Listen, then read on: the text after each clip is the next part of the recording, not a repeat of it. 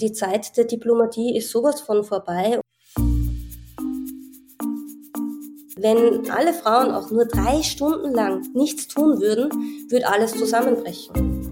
Feminismus bedeutet für mich ein Bewusstsein für die Herrschaftsverhältnisse und innerhalb dieser Herrschaftsverhältnisse das Erkennen der Diskreditierung der Frau. Frauen, junge Frauen, Mädchen brauchen starke Vorbilder, um dieses andere, sie zurückhaltende, sie abwertende zu überwinden. Wie männlich dominiert ist unser Geschmack? Ich würde mir wünschen, dass Männer verstehen, dass sie, damit die Welt eine gleichberechtigtere wird, ihren Beitrag leisten müssen. Hallo und herzlich willkommen Große Töchter. Ja, schön, dass ihr wieder alle mit dabei seid bei dieser sehr besonderen Folge heute. Bevor sie aber losgeht, möchte ich wie immer meinen neuen SupporterInnen auf Steady danken. Danke Brigitte, Mareike, Viktoria, Lisa, Natascha, Rosalia und Tatjana. Vielen lieben Dank euch. Ich freue mich sehr, dass ihr große Töchter supportet. Und wenn ihr, die ihr jetzt gerade zuhört, das auch tun wollt, dann könnt ihr das unter steadyhq.com slash große Töchter Podcast. Den Link dazu findet ihr in den Show Notes. Auf Steady könnt ihr mit einem kleinen monatlichen Beitrag dafür sorgen, dass es große Töchter weitergeben kann. Und gleichzeitig bekommt ihr ein Goodie, das könnt ihr euch aussuchen, werdet Teil der große Töchter Community, beispielsweise unserer gemeinsamen Telegram Gruppe und sobald mein Umzug vorbei ist, gibt's auch wieder Stammtische, also schaut mal rein steadyhq.com slash große Töchter Podcast. Wie bereits angekündigt, ist die heutige Folge eine sehr besondere Folge, denn zum ersten Mal war Große Töchter live zu hören. Und zwar am 27.01. im Rahmen der Langen Nacht der Podcasts, die von Missing Link organisiert wurde. Ich habe mich sehr darüber gefreut, dass ich mit Große Töchter auch mit an Bord sein durfte. Und ich habe mich vor allem gefreut, dass die wunder, wunder, wunderbare Lena Schilling mit mir auf der Bühne saß und mit mir geplaudert hat über Klimabewegung, über Feminismus und über ihre Katzen. Das hört ihr dann gleich selber. Von Lena habe ich gelernt, dass Vorbilder auch um einiges jünger sein können als man selbst. Und ich bin mir ziemlich sicher, dass Lena auch vielen von euch ein Vorbild sein wird, wenn ihr diese Folge fertig gehört habt. Noch eine kleine Notiz vorweg. Ich habe leider in meiner Nervosität Annalisa Bier als Annalisa Bayer bezeichnet. Ähm, das ist leider falsch. Sie heißt Annalisa Bier. Ich hoffe, Annalisa, du verzeihst mir das. Es tut mir sehr leid. Aber genug gequatscht jetzt. Äh, es geht jetzt los mit dem ersten Live-Podcast Große Töchter mit Lena Schilling. Viel Freude beim Zuhören. Hallo und herzlich willkommen bei Große Töchter. Ähm, ich würde mal sagen, bevor wir loslegen, einen ganz großen Applaus für die Leute, die diesen Event heute organisiert haben. Allen voran Stefan Lasnik und Annalisa Bayer, aber auch allen Leuten, die ich namentlich gar nicht kenne, die heute die Garderobe gemacht haben, Karten verkauft haben, äh, Getränke ausschenken, weil bei solchen Events sind immer einige wenige Leute auf der Bühne und ganz, ganz viele Leute, die im Hintergrund sehr, sehr viel hackeln und ich finde, denen gebührt einmal ein kräftiger Applaus.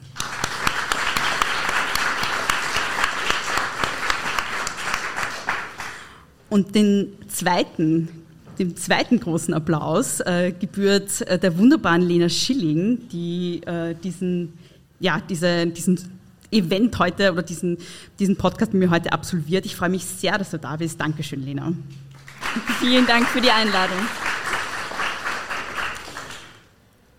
Ich beginne meine Folgen immer mit Wer bist du und was machst du? Und ich würde das gerne auch heute machen. Lena, wer bist du denn und was machst du so?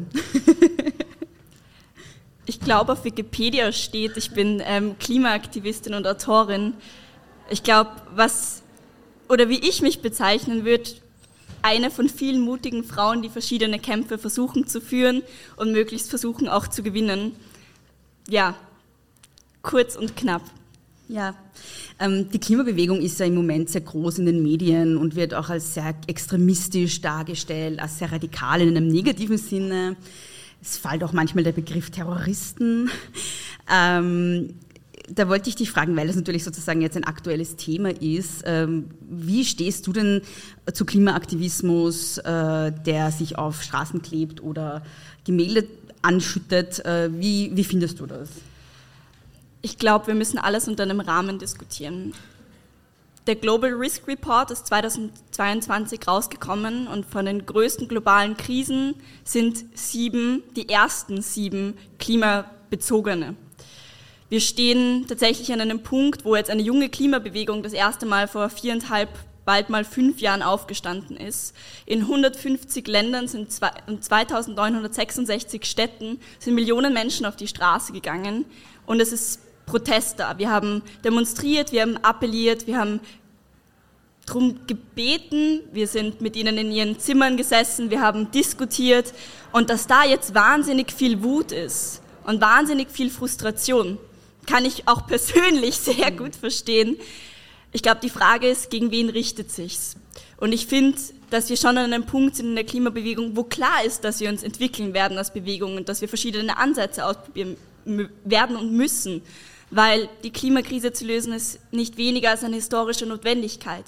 Und wenn wir das nicht schaffen, dann ist viel verloren. Und ich glaube, deswegen muss man das schon diskutieren unter einem, ich kann alle Aktivistinnen, die das machen, absolut verstehen.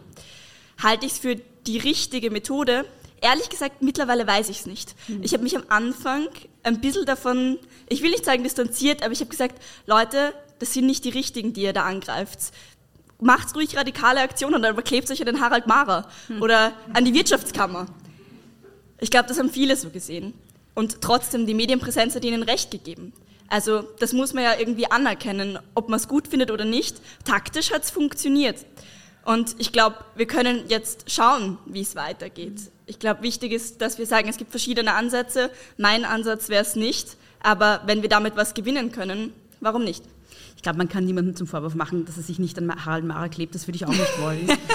ähm, ja, verständlich. Aber, aber du bist ja selber Klimaaktivistin. Ähm, jetzt die ganz konkrete Frage an dich: Wie soll denn Klimaaktivismus aussehen oder wie sieht denn dein Klimaaktivismus aus? Mm, ich glaube, mein Klimaaktivismus und auch die Art, wie wir, wie wir unsere Arbeit irgendwie machen, und ich will es auf jeden Fall Arbeit nennen, weil das mhm. ist es ist vor allem Menschen zu organisieren und zu versuchen, Mehrheiten zu verändern. Ich glaube, das ist in demokratischen Systemen notwendig. Das heißt, wir versuchen, unsere Theory of Change, wie auch immer wir das nennen wollen, ist zu versuchen, möglichst viele Menschen gemeinsam hinter das Ziel zu bringen. Und ich meine, wir haben eine Mehrheit in Österreich für Klimaschutz. Wir haben sogar eine Mehrheit in dem Autoland gegen Autobahnen und Schnellstraßen. Wir hätten die Mehrheiten. Die Frage ist jetzt, wie man die politische Macht aufbaut und den politischen Druck, damit das auch umgesetzt wird. Und das ist die Frage, vor der wir jetzt aktuell stehen. Und ich glaube, die Frage ist, in einem möglichst großen Kollektiv und einem gemeinsamen Handeln zu überlegen, wie können wir, und ich glaube, das gilt allen Bewegungen, wie können wir die politische Macht aufbauen, um die Verhältnisse tatsächlich zu verändern. Mhm. Eine Frage, die ich mir immer stelle, ist, äh, wird nicht eigentlich jeder Klimaaktivismus als extremistisch wahrgenommen, weil er an sich einen wunden Punkt trifft? Ähm, du warst ja eine der wesentlichen Organisatorinnen der Lobau-Besetzung. Ähm, auch da wurdest du medial ganz oft als irgendwie sehr radikal dargestellt. Ähm, ja, warum glaubst du, emotionalisiert das Menschen so? Warum, warum sind KlimaaktivistInnen so ein Reibebaum? Also, der, also ich würde dir vollkommen zustimmen und ich beobachte das seit Fridays for Future. Also selbst wie die Klimastreiks angefangen haben, haben die Zeitungen getitelt, die radikalisierten Klimakids und ähnliche Dinge. Das heißt, gerade ging es noch um Großdemonstrationen, wo Schülerinnen einfach nicht in die Schule gegangen sind. Das ist eine Debatte, die wir die ganze Zeit führen. Und ich meine, ich hatte meine erste größere Fernsehdiskussion und dann hat Christian Hafenecker von der FPÖ eine Woche später im Nationalrat einen Antrag gestellt, eine parlamentarische Anfrage wegen mir als Linksextremistin. Ich war damals 18 und extrem überrascht, mein Klassenvorstand auch. Ähm, also klar ist das, was womit man zu tun hat. Ich glaube, die Frage, die wir uns da irgendwie stellen müssen, ist eh, warum sind wir das? Und ehrlich gesagt, erstens, wir sind junge Frauen. Hm. Also ich glaube, es ist was, das uns alle verbindet, junge Frauen, die in der Öffentlichkeit stehen und die vielleicht manchmal goschert sind, die sagen, was sie denken, die kriegen immer viel ab. Und ich glaube, die Leute haben so wahnsinnig Angst, dass ich, böse Lena, ihnen ihr Leben wegnehmen möchte. Und ich glaube, da ist ganz viel Kommunikationsarbeit notwendig, dass es uns alle betrifft und wir alle gemeinsam ausverhandeln müssen, wie wir zusammenleben. Mhm. Aber ich glaube, das sind zwei von den zentralen ja, Faktoren. Ja. Ich finde es ja besonders ironisch und auch irgendwie schön, dass wir diesen Raum, der nur mit Gemälden von Männern behängt ist, ja. heute feministisch und, wie du gesagt hast, goschert bespielen. Das freut mich sehr. Ähm, und ich möchte eigentlich an das anschließen, was du gerade gesagt hast. Der Klimaaktivismus ist sehr weiblich. Ja? Also auch in, also in Österreich bist du sozusagen das große Gesicht. International ist es Greta Thunberg. Überall, wo man hinschaut, sind es Frauen, vor allem junge Frauen, die aktivistisch aktiv sind.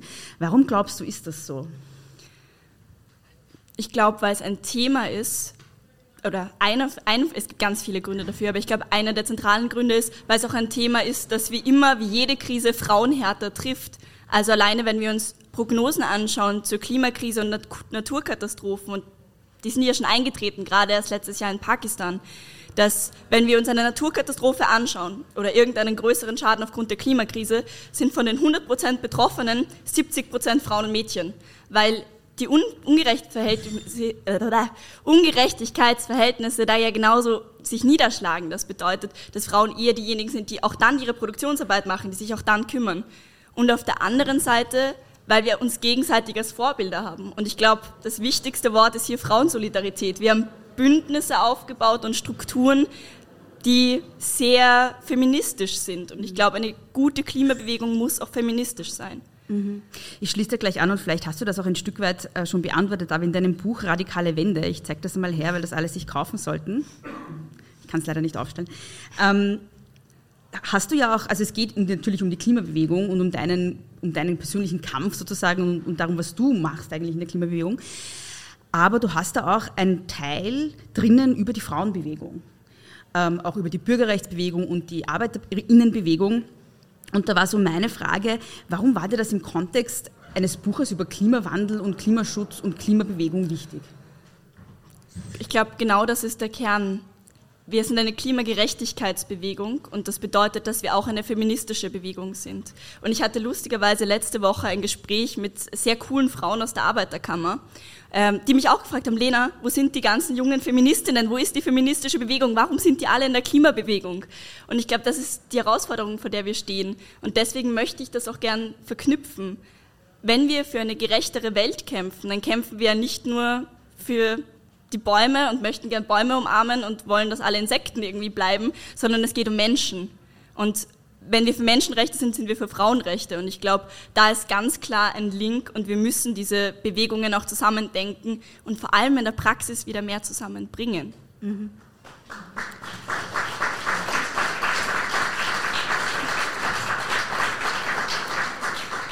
Wir dürfen nicht so lange applaudieren, sonst wären wir nicht fertig heute. Ähm, wir haben uns ja letzten Mai kennengelernt und ich habe dich davor eigentlich nur aus den Medien gekannt. Ja, und ich habe dich auch primär als Klimaaktivistin wahrgenommen und dann haben wir ziemlich viel geredet. Und äh, ich habe gemerkt, dass du eine ziemlich coole Feministin bist, die auch extrem viel Ahnung hat. Und es ist ein, ein Makel meinerseits, aber es hat mich tatsächlich überrascht, wie man sieht, mhm. wie vorurteilsbehaftet ich war der Klimabewegung gegenüber, weil ich mir gedacht habe, da geht es tatsächlich nur um Klimawandel. Und mir war, für mich war es tatsächlich eine Überraschung, dass, da, dass du so feministisch bist. Ja? Und ähm, wir haben uns einige sehr coole Gespräche geführt. Und deshalb möchte ich dich fragen, was sind so deine feministischen Vorbilder eigentlich? Oder was sind so auch mhm. Theoretikerinnen, die du gelesen hast? Was sind so Bücher, die du gelesen hast, die du toll fandest? Was ist so dein Feminismus eigentlich? Was ist mein Feminismus? Das ist eine sehr große Frage. Mhm. Ähm, also ich glaube, es ist sehr bezeichnend, es hängt in meiner Küche ein großes Schild, auf dem steht, What would Clara Zetkin do? ähm, meine Katzen heißen Clara und Rosa nach Clara Zetkin und Rosa Luxemburg ich glaube, das ist schon sehr bezeichnend. Ich glaube, es gibt wahnsinnig viele Vorbilder, die ich habe, aber es sind schon vor allem Frauen, die aus so einer Tradition kommen. Aber auch da, ich glaube, ich habe das Gefühl, gerade in dieser feministischen Debatte müssten wir viel mehr miteinander drüber sprechen und vor allem uns auch die Vorbilder heute suchen. Da bist du mhm. sicher eins für ganz viele und für mich auch. Das ist sehr lieb von dir, Lina, aber das ja, ist eine zu große Ehre. Ähm, Jetzt bin ich ganz verlegen, Scheiße, ich weiß nicht, was ich sagen soll. Ähm, Entschuldigung. zweit, ein zweites großes Thema in deinem Buch ist ja auch Kapitalismuskritik, ja. Und ähm, das ist ja auch was, was in der Mainstream-Debatte über Klimawandel sehr, sehr selten oder viel zu wenig, finde ich, vorkommt. Also da diskutieren wir eher darüber, soll ich jetzt statt der Plastikzahnbürste eine Bambuszahnbürste nehmen und welchen Stromanbieter wähle ich und solche Sachen. Äh, du schreibst ja, ich zitiere, unser Wirtschaftssystem beruht auf der Ausbeutung von endlichen Ressourcen als gegebene unendliche Quelle für den Gewinn von ein paar wenigen und dem steigenden Wohlstand einiger. Das lässt sich nicht grün anmalen. Was hat denn Kapitalismus und Neoliberalismus mit Klimawandel zu tun? Und ja, kann es einen grünen Kapitalismus geben? Ich glaube, was wir einfach an diesem Punkt jetzt feststellen können, ist, das System, wie es jetzt ist, funktioniert nicht mehr. Es funktioniert schon sehr lange für ganz viele Menschen im globalen Süden nicht. Es funktioniert schon ganz lange für ganz viele Menschen nicht.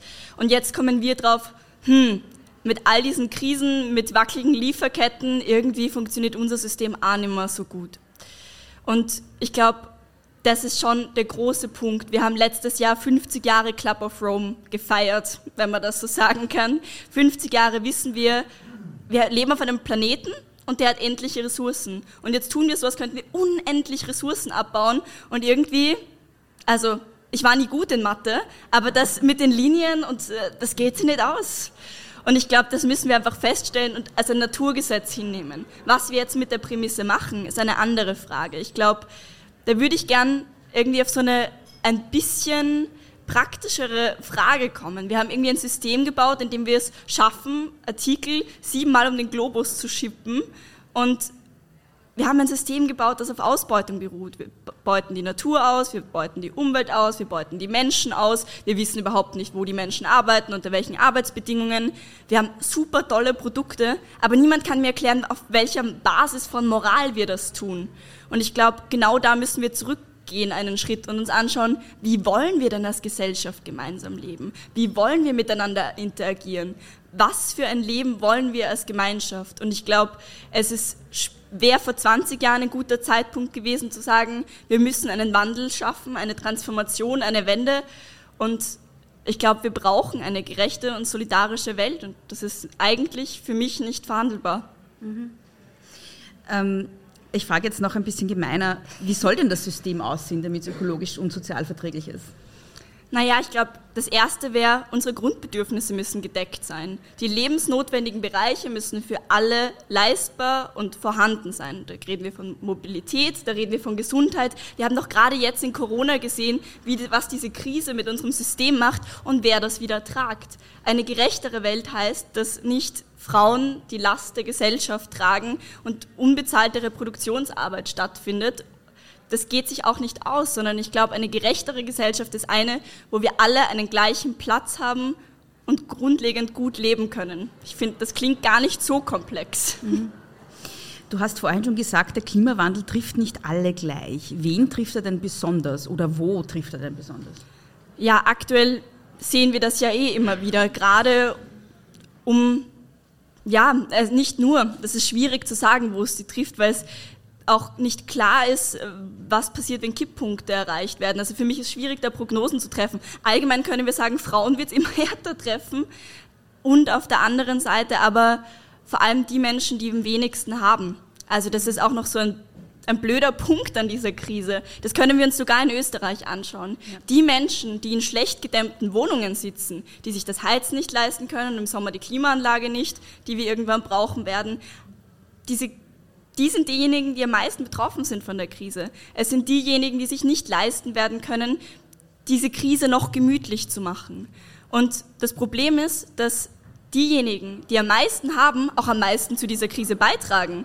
Wenn ein Milliardär ins All fliegt, verbraucht er dabei so viel Treibhausgasemissionen wie ein Mensch in seinem ganzen Leben, der im globalen Süden wohnt. Und das ist schon ein ziemlicher Sprung. Und ich glaube, genau da müssen wir sagen, auch da, diese ungerechte Verteilung kann es einfach nicht geben. Mhm. Mhm. Ähm, gleichzeitig gäbe es ja auch eine Reihe von Maßnahmen, die man jetzt auch beispielsweise in Österreich treffen könnte, die sowohl ähm, sozialen Ausgleich schaffen, als auch den Klimaschutz vorantreiben, wie zum Beispiel eine Investition in öffentlichen Verkehr. Ja. Ähm, es ist ja gerade so, ähm, wie gesagt, also du hast es eh schon ausgeführt, Klimawandel oder der, der, Klimaschutz wird sehr gerne individualisiert. Es geht sehr, sehr, oft darum, dass Individuen jetzt irgendwas anders machen sollen, aber wenn man zum Beispiel aufs Land schaut, du kannst halt ohne Auto nicht leben. Ja? Und der öffentliche Verkehr ist auch sehr teuer. Ja? Also man könnte ja auch zum Beispiel äh, Öffis gratis machen oder billiger machen. Ja? Also zum Beispiel das 9 Euro. Die Bär hat gute Ideen. Magst du es ausführen? nein, nein. Nein, aber ich wollte nur sagen, also das, zum Beispiel das ähm, 9-Euro-Ticket, das es in Deutschland zumindest eine Zeit lang gab, hat ja auch dazu geführt, dass mehr Leute sich den öffentlichen Verkehr überhaupt leisten können. Ja. Gibt es noch andere Möglichkeiten, äh, die zum Beispiel jetzt auch in einem österreichischen Kontext die Regierung, vielleicht hören ja Leute zu, die etwas zu sagen haben, ähm, äh, treffen könnten, die sozusagen die, die, beiden Dinge vereinen? Also einerseits äh, sozial, sozialen Ausgleich schaffen, andererseits ähm, klimafreundliche Maßnahmen ja, sind.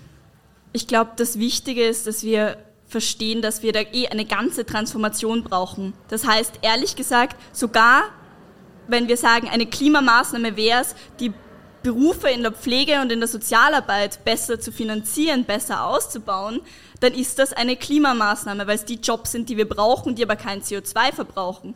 Und ich glaube, mhm. da muss man überlegen, okay, welche Branchen können wir uns in Zukunft nicht mehr leisten und wie gehen wir damit um, was machen wir mit diesen Branchen, wie können wir die umbauen. Und auf der anderen Seite die Branchen, die wir aber haben, die jetzt vollkommen unterbezahlt sind, aufzuwerten. Mhm. Und was wären das für Bereiche? Eben öffentlicher Verkehr, aber da geht es einfach noch viel weiter. Wir haben, das ist so verrückt. Ich habe das das erste Mal gesehen, gedacht, das gibt es gar nicht.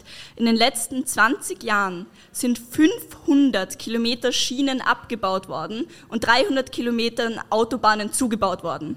Und also es sind so diese grundlegenden Entscheidungen. Da fangen wir bei der Infrastruktur an und wie wir die Infrastruktur aufbauen. Aber wir könnten jetzt auch über Energie reden. Also wie mhm. schaffen wir es, dass alle Menschen sich heizen leisten können und das klimafreundlich wird? Wir müssten innerhalb von 10, 15 Jahren eine vollkommene Energiewende hinlegen. Und da wären unfassbar viele Jobs drin. Ich glaube, die Möglichkeiten wären da. Die Frage ist, wo der politische Wille ist. Mhm. Weil du vorhin schon von Autobahnen und, und Straßen gesprochen hast. Ähm, du warst ja eben eine der wesentlichen Aktivistinnen bei der Lobau-Besetzung. Magst du da vielleicht kurz ausführen, worum es da ging und wie das dann ausgegangen ist? Sehr gerne. also ich, ich, nehme euch mit von ganz am Anfang. Mm, Lobautunnel Stadtstraße. Ich war am Anfang auch so, ja, okay, was habe ich damit zu tun? Aber es ist tatsächlich eine der größten Straßenbauprojekten der letzten 40, 50 Jahre.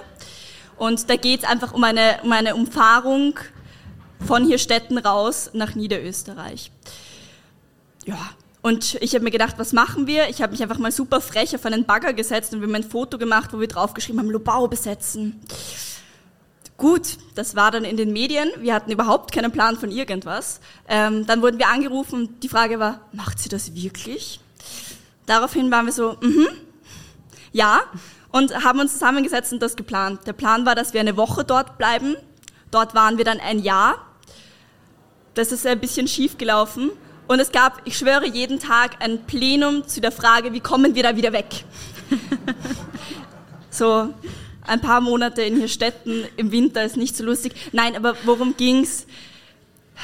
Es ist tatsächlich schon so. In Österreich ist der Verkehr der Sektor, in dem die Emissionen in den letzten 30 Jahren am meisten angestiegen sind. Das heißt, es ist einer der zentralen Hebel, wie wir in der Klimakrise irgendwas bewegen könnten. Jetzt werden, wie ich schon gesagt habe, die Entscheidungen die ganze Zeit in eine andere Richtung getroffen. Wir wundern uns doch immer, dass jedes dritte neu zugelassene Auto ein SUV ist und dass wir da nicht irgendwie rauskommen. Und dann stimmt man Pariser Klimazielen zu und kommt irgendwie drauf, Leute, aber tun tun wir nicht so wirklich was. Und das ist genau das Problem. Es entscheidet sich genau in diesen lokalen Kämpfen, ob wir Ziele, Klimaziele, Vereinbarungen überhaupt noch einhalten können. Wenn wir nicht diese ganz konkreten Projekte angreifen und wenn wir nicht genau bei den konkreten Stellschrauben anfangen, wo denn dann sonst? Und wie ist es ausgegangen? Der Lobautunnel wurde abgesagt. Großer Jubel. Ähm, ja, das war ein sehr großer Erfolg. Ich bin gespannt, wie es weitergeht, weil wie sich die Regierung entwickeln wird. Mhm.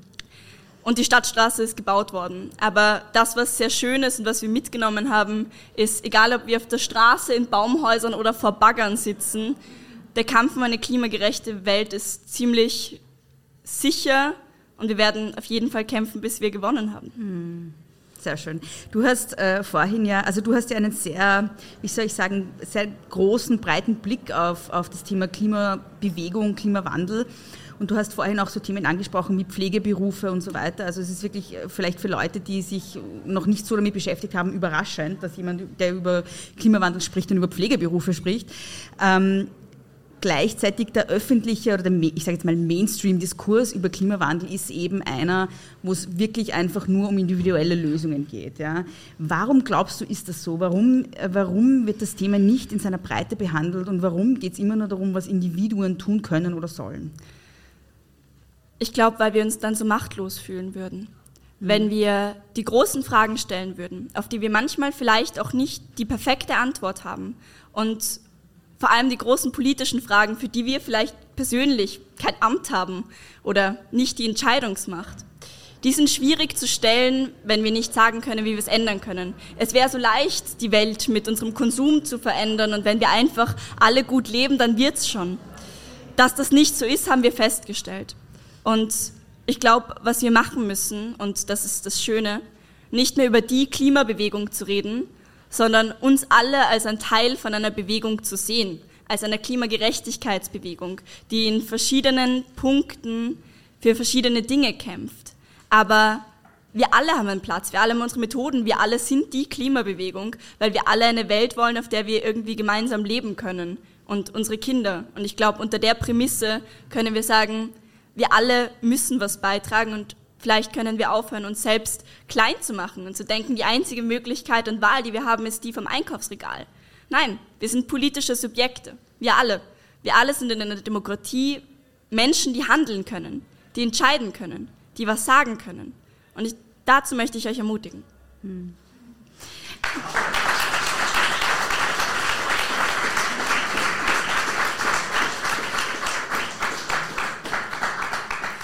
Ja, ich glaube, es, ist, äh, es wird gerade ziemlich klar, warum du in Österreich sozusagen der Kopf der Bewegung bist. Ähm, wenn, und vielleicht hast du das ja jetzt gerade schon gesagt, ähm, wenn äh, du den Leuten eine Sache mitgeben möchtest oder könntest heute, was wäre das denn? Egal wofür wir kämpfen, wir müssen mutig sein. Und Mut heißt per Definition, dass wir bereit sein müssen, dabei zu scheitern. Dass wir riskieren müssen zu scheitern aber dass wir wissen müssen, wie viel wir gewinnen können. Und dass wir das gemeinsam machen, dass wir nicht alle einzeln einen Kampf führen, sondern wir alle gemeinsam als eine Gemeinschaft, als ein Kollektiv, dass wir uns auch aussuchen können, wahnsinnig viel zu gewinnen haben. Und dass wir das in den nächsten Jahren tun können und werden. Liebe Lena, du großartige Frau, vielen lieben Dank dir. Und danke an euch. Äh, es sind ja immer mehr Leute geworden. Ich bin wirklich beeindruckt. Danke, dass ihr alle gekommen seid. Dankeschön.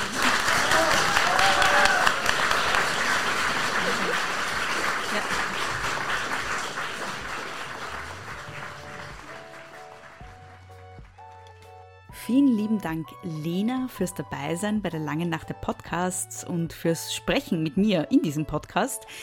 Danke an alle, die live vor Ort dabei waren. Es war wirklich ein riesengroßes Publikum und es hat wirklich große Freude gemacht. Und danke natürlich auch nochmal an alle OrganisatorInnen der Lange Nacht der Podcast, an alle, die im Hintergrund äh, dafür gesorgt haben, dass es so reibungslos läuft. Und danke an euch fürs Zuhören. Lena Schilling findet ihr auf Twitter und auf Instagram und den Link dazu habe ich in die Shownotes gepackt. Dort findet ihr außerdem den Link zu Lenas Buch Radikale Wende, weil wir eine Welt zu gewinnen haben, das im Amalthea Verlag erschienen ist. Und ich kann euch nur allen ans Herz legen, es zu lesen. Es ist wirklich sehr lesenswert. Große Töchter findet ihr auf Instagram at große Töchter Pod. Mich findet ihr auf Twitter und auf Instagram Frau Frasel. Wenn ihr mir was mitteilen wollt, könnt ihr das am besten unter große Töchter podcast at gmail.com. Und wenn ihr große Töchter supporten wollt, worüber ich mich natürlich sehr freuen würde, dann könnt ihr diesen Podcast und diese Folge auf Apple Podcasts oder Spotify mit fünf Sternen bewerten. Ihr könnt euren FreundInnen vom Podcast erzählen, ihn auf Social Media posten und ihr könnt den Podcast auch finanziell supporten auf steadyhackwie.com slash große Töchter Podcast. Danke nochmal fürs Zuhören und bis zum nächsten Mal. nicht kleinkriegen lassen.